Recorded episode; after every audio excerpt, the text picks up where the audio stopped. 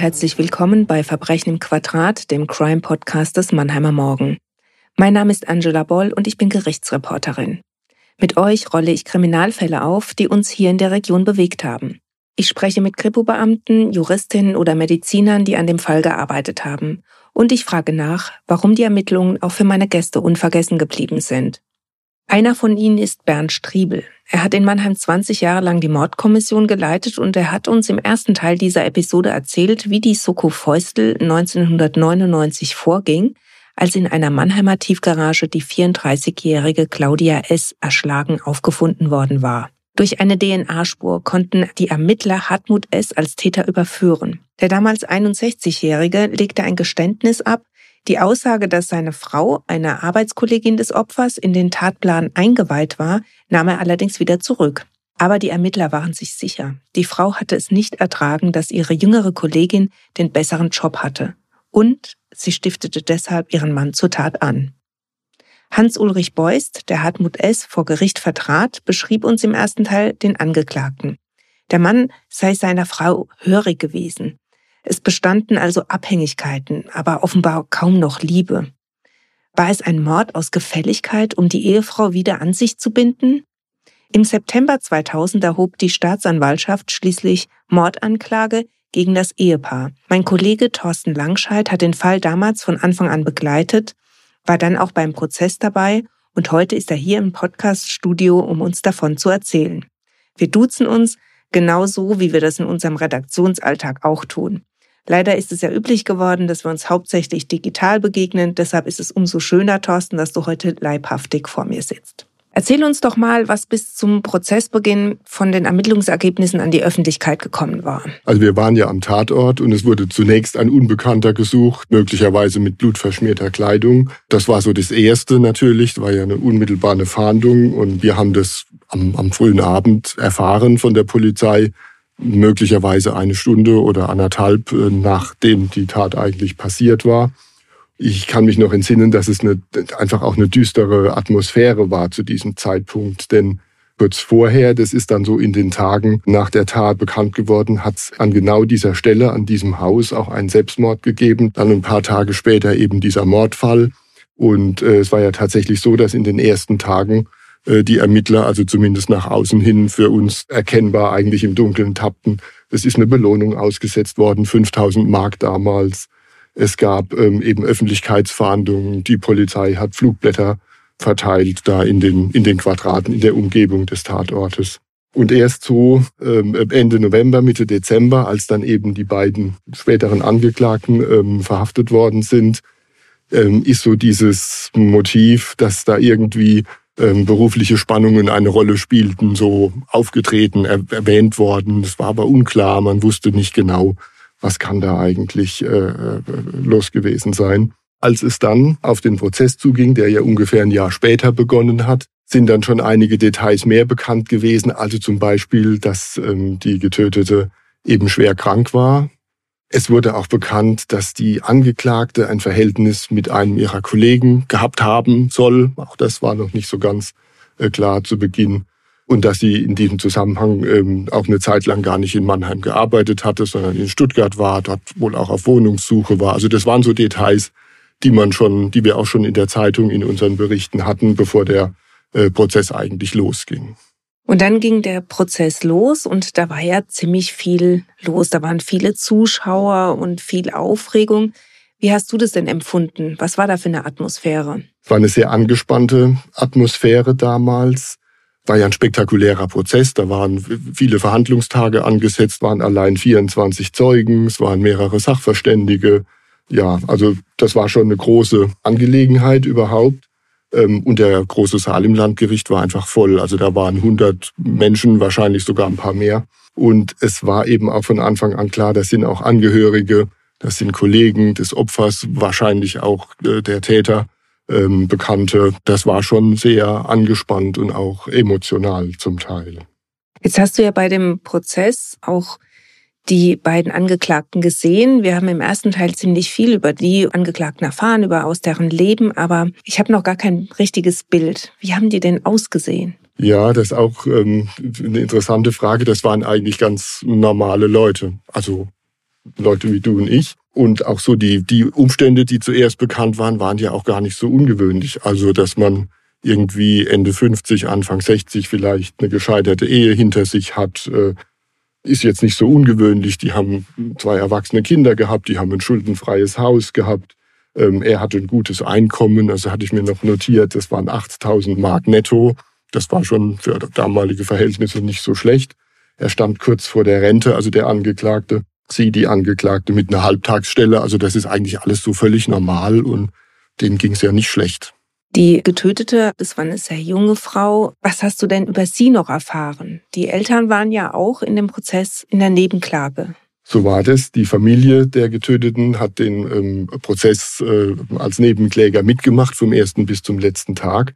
Die Eltern ähm, waren an jedem Tag da und ich habe dann auch mit ihnen äh, mal sprechen können. Das war schon sehr beeindruckend. Also dieses eben ältere Ehepaar, das völlig gebrochen war, die also wirklich ja das Schlimmste erlebt haben, was man so erleben kann mit seinem Kind, auch wenn es schon erwachsen war. Aber interessanterweise zum Beispiel waren es die Eltern der Getöteten, die den ersten Hinweis wohl gegeben haben der Polizei, dass es da am Arbeitsplatz zu Querelen gekommen war. Die Getötete hatte eine schwere Nierenkrankheit und hat in den Monaten vor der Tat sozusagen sich wieder erholt, nachdem sie eine ähm, neue Niere bekommen hat, also schwere Operation hinter sich gebracht, war monatelang nicht am Arbeitsplatz, dann wieder da und sozusagen ab Herbst dann auch wieder voll im Einsatz. Und da sind dann wohl diese ganzen Streitigkeiten, die in so einer Art Kleinkrieg jeden Tag am Arbeitsplatz einfach sich ausgedrückt haben, äh, hochgekocht und haben sich dann gesteigert, immer mehr. Das war ja dann insofern auch wirklich dramatisch, weil sie die Jahre vorher mit dieser Krankheit sehr belastet war und offenbar wie ein neues Leben beginnen wollte. Ist das richtig oder theatralisch? Also das war genauso auch die Aussage des Ehemanns der Getöteten. Die hatten wohl auch die Absicht, Familie zu gründen. Er hatte auch einen neuen Job irgendwo in der Umgebung angenommen. Und da wollten sie wohl auch hinziehen zusammen. Also die waren sozusagen, nachdem das Schlimmste überstanden war mit dieser Krankheit, dann gerade dabei, eben Zukunftspläne zu schmieden. Denken wir uns mal zurück in den Gerichtssaal. Der Prozess hat angefangen, es gab viel Tumult, weil einfach sehr viele Leute da waren. Dann sind die Angeklagten aufgetaucht. Wie sind die denn aufgetreten? Was haben die gesagt oder haben sie überhaupt was gesagt? Haben sie sich erklärt zu der Tat, zu ihren persönlichen Verhältnissen? Ja, das haben sie getan. Also ich kann vielleicht über die Angeklagte sagen, dass ich so den Gedanken hatte, als ich die da so gesehen habe, was diese Frau hat ein Verhältnis mit einem Kollegen gehabt, die war eigentlich eine ganz unscheinbare. Und auch bei ihm war das so, der war kein besonders gewinnend wirkender Mensch. Also, dass die beide nicht sehr sympathisch rübergekommen sind, ist natürlich angesichts der Umstände auch klar.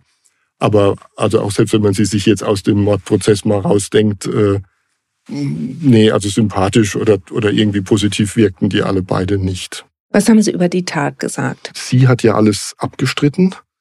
Da muss ich jetzt sagen, da kann ich mich so an Wortlaut oder so nicht mehr erinnern. Aber er hat genaue Angaben gemacht. Und das war schon, das war schon eine spannende Geschichte, die der da erzählt hat, die man eigentlich gar nicht so glauben konnte. Also der Mann ist ja mit dem Hammer in der Tasche dahin und mit der Absicht, diese junge Frau zu erschlagen. Er hat dann dem Gericht eine Version aufgetischt, die so ging in etwa, ja, ich wollte eigentlich mit dem Hammer nur aufs Autodach schlagen, um sie zu erschrecken und hat sie dabei aber von hinten am Kopf getroffen. Ja, es war aber so, dass der Angeklagte ja auf sein Opfer eingeschlagen hat. Die meisten Schläge wohl auch von hinten oder einige der Schläge zumindest von hinten, so dass diese Geschichte, sie sei ihm da irgendwie gestolpert oder aus Versehen in den Schwung des Hammers reingelaufen, natürlich irgendwie völlig, also aus meiner Sicht völlig unglaubwürdig und im Nachhinein äh, irgendwie konstruiert war.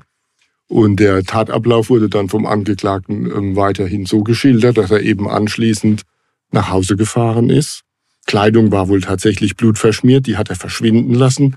Das ist, glaube ich, nicht thematisiert worden, wie genau, also ob er sie jetzt in die Mülltonne gestopft hat oder nur in die Waschmaschine und gewaschen hat. Also das weiß ich nicht mehr genau.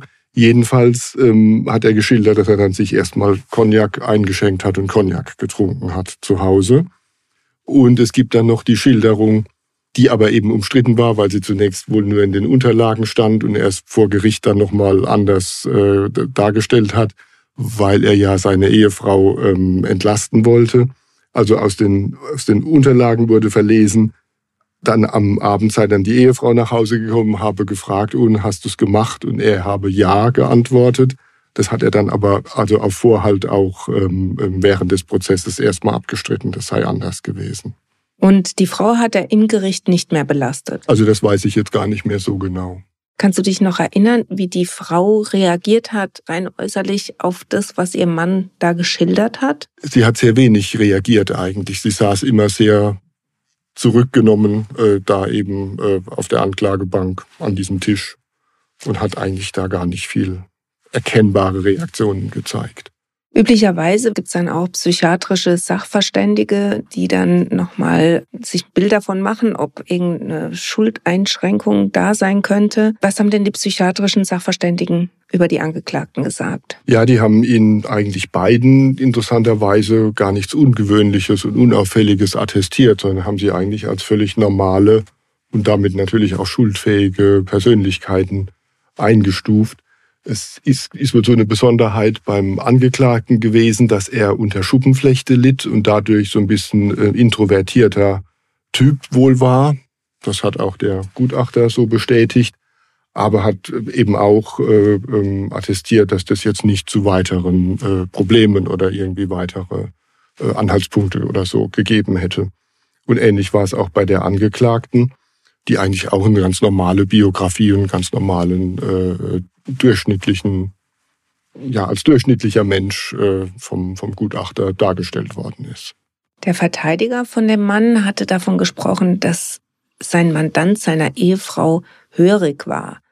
Äh, hatte dazu der äh, Sachverständige was gesagt? Ja, das war wohl auch Thema, aber das ist verneint worden. Also das, es ist so geschildert worden, dass es wohl die, die Rollenverteilung in dieser Ehe sehr konservativ und traditionell war. Also der ähm, Angeklagte, der Ehemann, sich sozusagen um alles zu kümmern hatte, was von außen zu der Familie herangetragen wird und die Ehefrau für die Kinder und den Haushalt und so weiter zuständig war. Aber darüber hinaus gab es eigentlich keine Besonderheiten.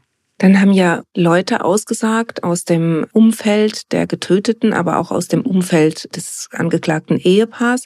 Haben denn auch die Kinder ausgesagt? Ja, ich kann mich noch an den Zeugenauftritt der Tochter erinnern. Die glaube ich, inhaltlich nicht viel zu diesem ganzen Hergang beigetragen hat, aber die eben so ein bisschen geschildert hat, wie sie erlebt hat, wie ihre Eltern sich da auseinandergelebt haben in diesen Wochen und Monaten vor der Tat und danach. Und diese junge Frau, die, wenn ich richtig mich ähm, dran erinnere, Rechtsanwaltsgehilfin war oder diesen Beruf gerade gelernt hat, die ist dann äh, nach ihrer Aussage aus diesem Gerichtssaal raus und hat also ihre Eltern keines Blickes gewürdigt. Also das fand ich sehr eindrucksvoll, wie so ein, so ein junger Mensch da so stark auftritt.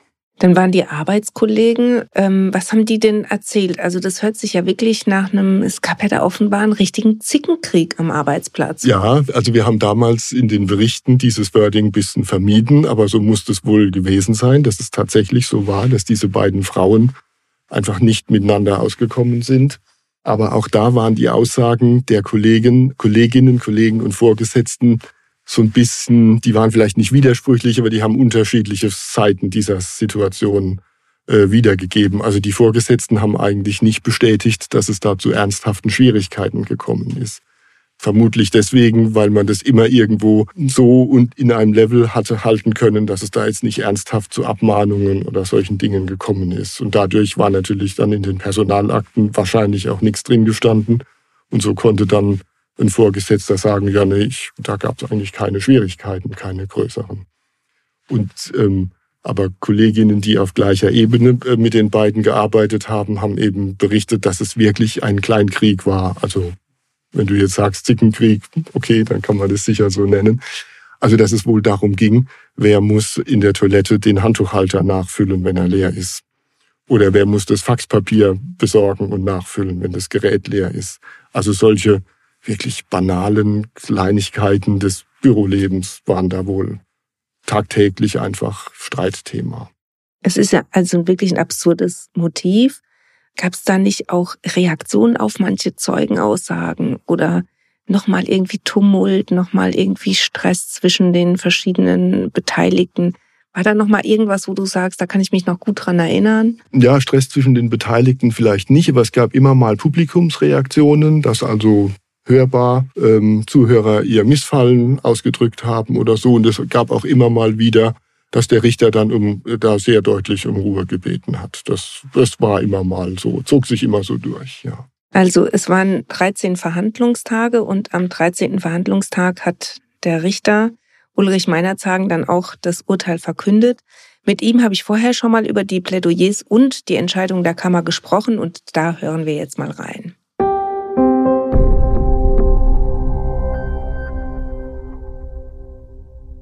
Herr Meinerzagen, schön, dass Sie wieder dabei sind bei Verbrechen im Quadrat. Sie hatten hier ja schon über Ihr letztes Urteil am Mannheimer Landgericht berichtet, bevor Sie in den Ruhestand gegangen sind. Heute geht es äh, um Ihren ersten Prozess, denn 1999 waren Sie neu in Mannheim. Und dann gleich ein Prozess mit viel Aufruhr. Wie war das für Sie? Das Verfahren war bereits terminiert auf den 14. Äh, Dezember, das war der erste Sitzungstag, dass mir also nur relativ knappe Zeit zur Verfügung stand, mich in dieses doch umfangreiche Verfahren einzuarbeiten, aber die Zeit reichte aus. Das lag natürlich halt eben auch daran, dass das nicht mein erstes Schwurgerichtsverfahren gewesen war, sondern ich hatte zuvor bereits vier Jahre lang in Görlitz äh, das Schwurgericht geleitet. Jetzt hat mein Kollege Thorsten Langscheid schon von der Verhandlung und von einigen Zeugenaussagen berichtet. Kurz vor den Plädoyers hatten Sie da schon eine Idee vom Urteil oder bildet sich ein Urteil tatsächlich erst, wenn die Plädoyers gehalten wurden? Ja, sicher. Bis äh, zum letzten Tag der Hauptverhandlung ist immer noch mit Überraschenden äh, zu rechnen.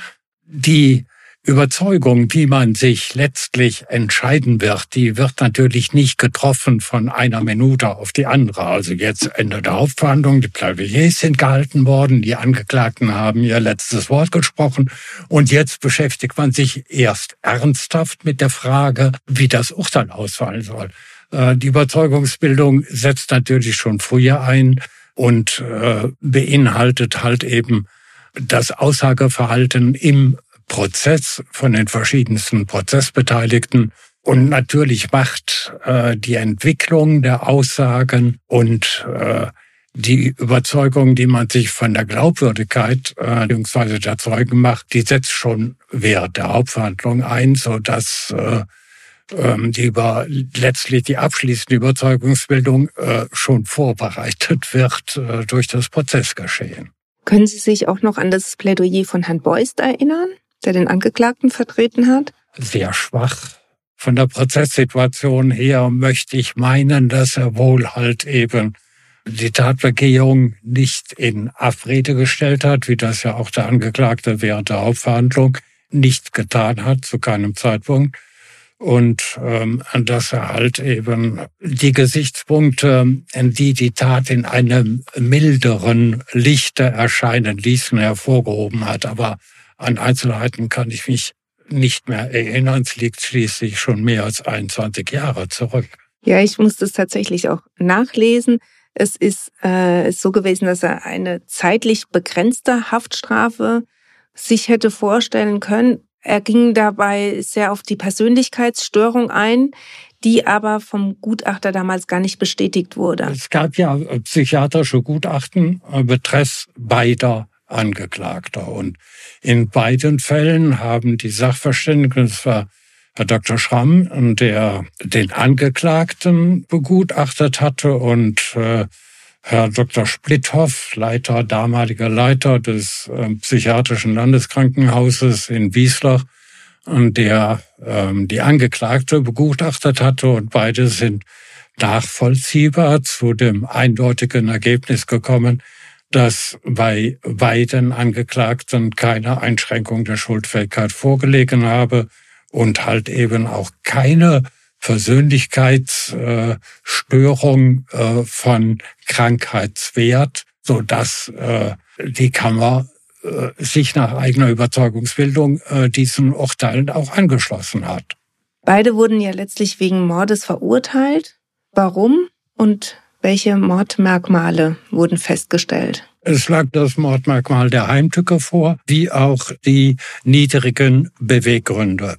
Die Heimtücke es ergab sich aus dem Umstand, dass bei der Tatbegehung gezielt die Arglosigkeit des Tatopfers ausgenutzt worden ist und gleichzeitig halt eben ihre daraus resultierende Wehrlosigkeit, indem sie nämlich in die unbelebte Tiefgarage gelockt worden war, und dort hinterrücks mit einem Hammer erschlagen wurde mit Schlägen, die vor allen Dingen ins Gesicht und auf den Schädel gegangen waren.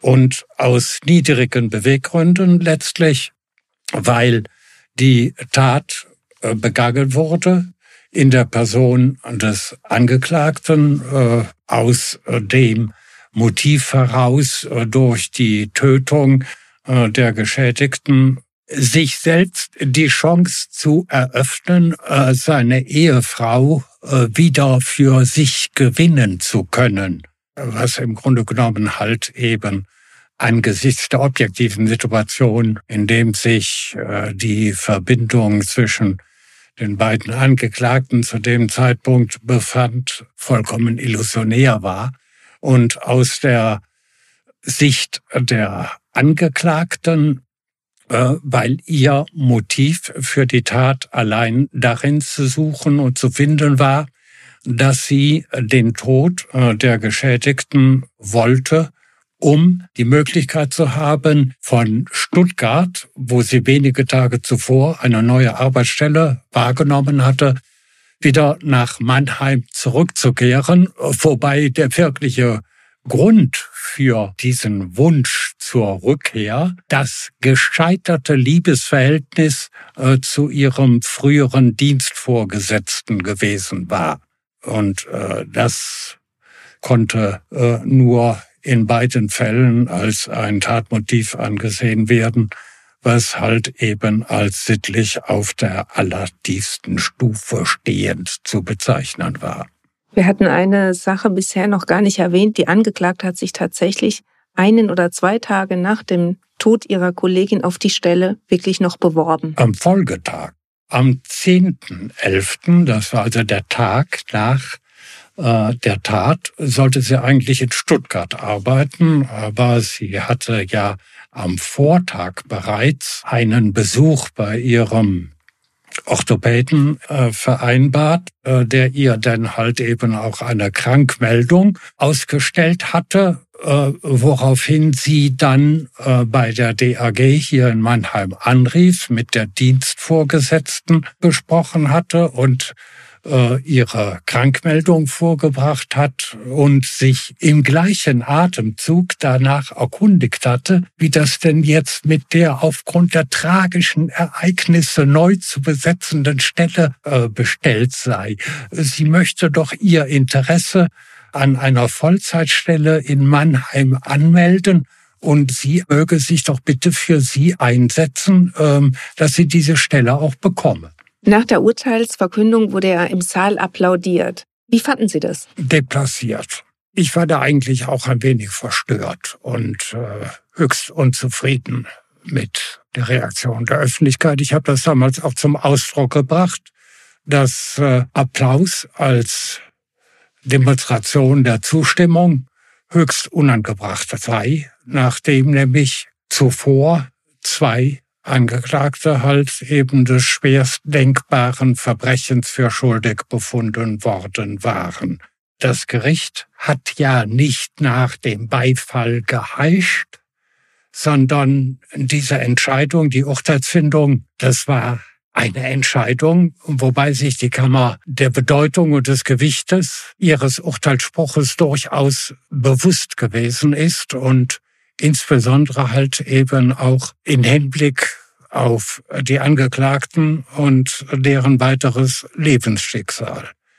Dass jemand äh, für unabsehbare Zeit Freiheitsstrafe zu verbüßen hat, das ist kein Urteilsspruch, der Begeisterung auslösen sollte. Und als solche habe ich auch damals den Applaus halt eben eingeschätzt und empfunden. Und deshalb fand es halt eben auch meine Missbilligung. Herr Meinert, sagen Sie haben ja auch danach noch viele, viele Urteile in Mannheim verkündet. Weshalb war dieser Fall für Sie ein besonderer? Das war sowohl in der Tat selbst begründet, wie auch in der Person der Angeklagten. Diese Tat zeichnete sich zum einen durch die soziale Stellung der Täter aus. Ähm, während die Mehrzahl äh, der Fälle Spontantaten sind, äh, die zumeist als Beziehungstat begangen werden oder dem starken Einfluss von Alkohol, äh, war es in vorliegender Sache so, dass die Tat vorgeplant war, dass eine mehrtägige Überlegenspause ähm, bestanden hatte zwischen dem Tatentschluss und der Tatausführung und äh, dass sich die Tat selbst halt eben durch ein eminent hohes Maß an Brutalität auszeichnete, an einem erschreckenden Maß an Empathiemangel der Angeklagten, an einem hohen Maß an Gewissenlosigkeit und an einem Höchstmaß an Eigensucht, äh, was das für das Verhalten der Angeklagten halt prägend gewesen war. Und äh, diese Tat und die Angeklagten erschienen mir deshalb unter den von mir hier in Mannheim verhandelten Fällen äh, doch als ein herausragendes Beispiel dafür, wie tief man sinken kann und äh, wie umfassend halt äh, man sich schuldig machen kann. In den beiden Angeklagten habe ich wohl anders als in vielen anderen Fällen ein Höchstmaß an Unrecht und Schuld verwirklicht gesehen. Herr sagen Sie hatten es ja schon erwähnt, der BGH hat das Urteil der Kammer bestätigt. Es gab ja auch in Ihrer Karriere einige Fälle, wo auch die Revision durchgegangen ist. Hat Sie das jemals geärgert, wenn ein Urteil nicht mehr bestätigt wurde, wenn eine Revision mal durchgegangen ist, ein Fall nochmal verhandelt wurde? Ah, das ist ja zum Glück nur in höchst seltenen Fällen geschehen. Aber man ärgert sich natürlich darüber, äh, weil man äh, die eigene Entscheidung ja nun halt äh, nach reiflicher Überlegung getroffen hat und es halt eben immer auch die Entscheidung der Kammer gewesen ist. Und wenn nicht immer die überzeugendsten Gründe angeführt wurden, äh, an, wegen derer der Bundesgerichtshof dann die Entscheidung der Kammer nun halt eben aufgehoben hat. Ähm, ja, nun, dann erscheint mir das durchaus nachvollziehbar, dass man sich darüber auch höchst unerfreut zeigt. Gibt es denn einen Fall, wo Sie sagen, der hat Sie besonders geärgert? Die Tötung eines Kindes. Ich glaube, in dem Verfahren waren Sie auch als Berichterstatterin des Mannheimer Morgens. Da hat der Bundesgerichtshof halt das Urteil deshalb aufgehoben, weil, wie es in der Revisionsbegründung hieß, die Kammer nicht im hinreichenden Maße berücksichtigt habe, dass es eine fakultative Strafmilderung gegeben habe für den Fall einer Tötung durch Unterlassung. Äh, wir haben äh, diese Frage aber durchaus in dem Urteil erörtert und auch die Gründe ausgeführt, ähm, die zur Überzeugung der Kammer äh, eine Strafmilderung in dem Fall Marcel halt eben nicht für geboten erschienen ließen. Und die Begründung des Bundesgerichtshofs für die Aufhebung des Urteils ist auch heute noch für mich nicht nachvollziehbar. Dem Fall Marcel, den Sie gerade angerissen haben, werden wir tatsächlich auch noch eine Folge widmen. Wie Sie schon sagten, ging es um einen schwerkranken Jungen, der sterben musste, weil ihn seine Mutter nicht ausreichend versorgte. Vielleicht hören wir uns dann wieder, lieber Herr Meinerzagen. Für heute sage ich vielen Dank für Ihre Zeit und für Ihre Offenheit.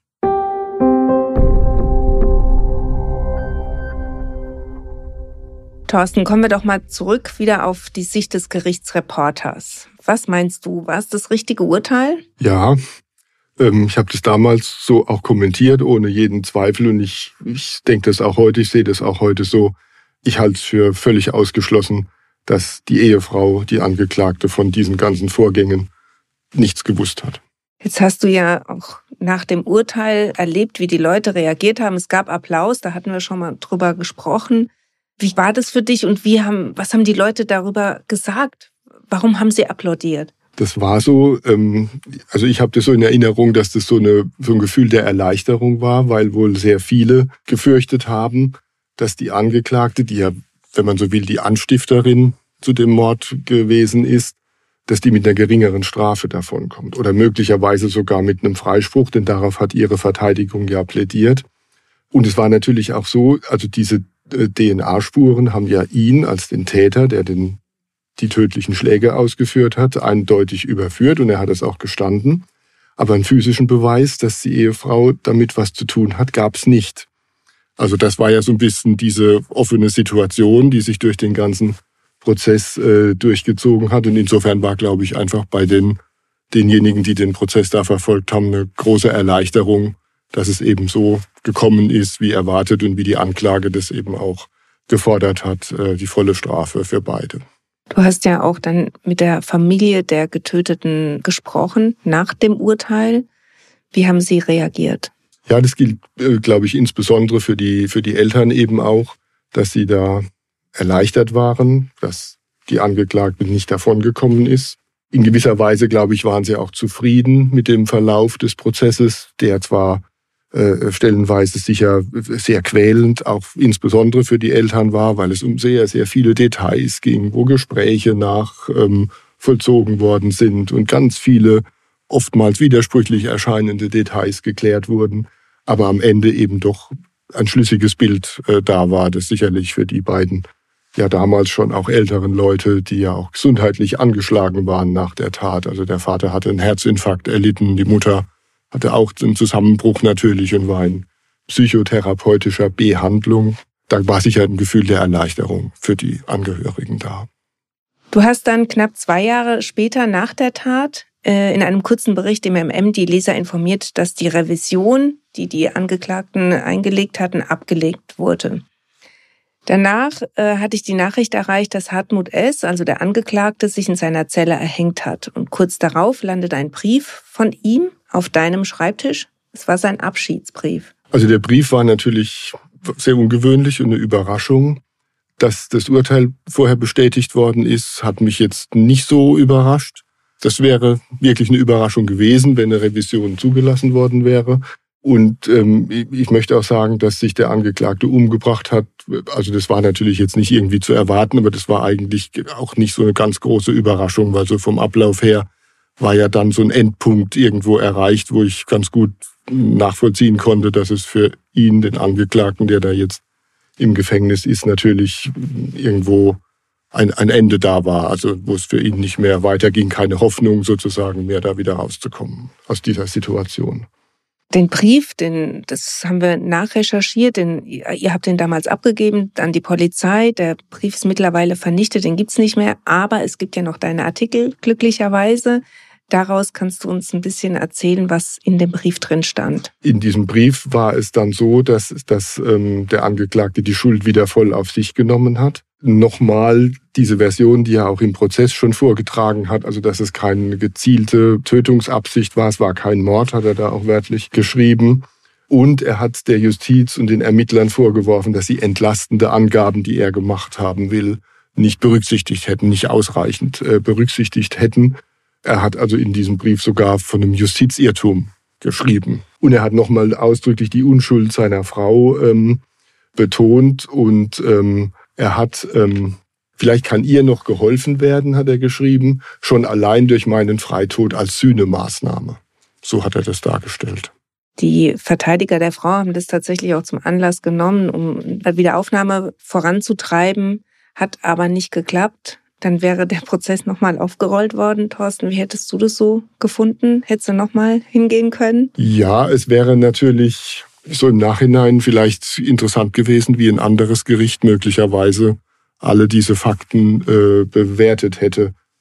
Aber ich, ähm, also soweit ich weiß, hat es keine neuen Fakten gegeben nach dem Prozess. Also es ist nichts aufgetaucht, meines Wissens, was, was ein neues Licht auf den äh, Fall äh, geworfen hätte. Also bei all diesen Ungereimtheiten und Widersprüchen, die so zunächst äh, scheinbar im Raum standen. Äh, und die sind ja auch im Prozess, wie ich schon gesagt habe, in, in teilweise stundenlanger Kleinarbeit aufgearbeitet worden. Also denke ich, hätte es am Ende eigentlich kein anderes Urteil geben können. Das war ein gemeinschaftlich geplanter und ausgeführter Mord, so war das Urteil. Und ich glaube, daran gibt's, also daran gab es damals 2001 keine Zweifel und ich glaube heute auch nicht. Abschließende Frage, auch ein sehr emotionales, emotionale Geschichte. Da sind viele Leute involviert, viele haben sich auch da emotional drauf eingelassen, das Ganze bewertet auch. Jetzt hast du auch zum Schluss, das ist ja außergewöhnlich äh, als Reporter, dass man auch noch einen Abschiedsbrief kriegt. Der Angeklagte erhängt sich. Wie tief ging das bei dir denn? War das schon ein Fall, der anders war als andere? Ja, also das war sicherlich ein sehr spektakulärer Fall. Und natürlich hat mich das damals beschäftigt. Und jetzt so im Rückblick natürlich auch wieder alles nochmal nachzulesen, was ich damals so geschrieben habe. Und dann so die Erinnerung, wie war das da im Gericht, diese doch vielen Verhandlungstage und so. Ja, natürlich, das beschäftigt einem und bewegt einem auch. Jetzt habe ich doch noch eine kleine Frage. Warst du noch mal in der Tiefgarage? Äh, tatsächlich nie. Das ist nämlich keine wirklich öffentliche. Das ist nur so eine halböffentliche Tiefgarage. Also man muss Stellplatzmieter sein, um da rein zu können. Also insofern äh, hat sich nie wieder die Gelegenheit ergeben, da unten reinzukommen. Vielen Dank, Thorsten, für das Gespräch. Zum Abschluss äh, möchte ich noch aus unserer Recherche berichten. Die Frau ist 2014 aus der Haft entlassen worden und lebt offenbar auch wieder in der Region.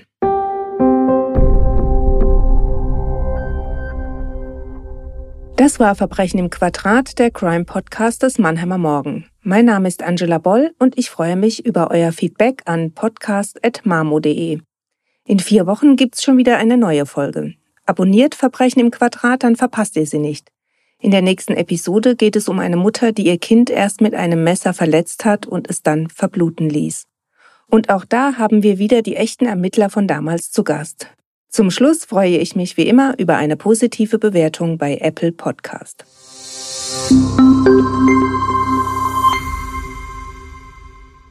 Ein Podcast des Mannheimer Morgen, produziert von Mischa Krumpe.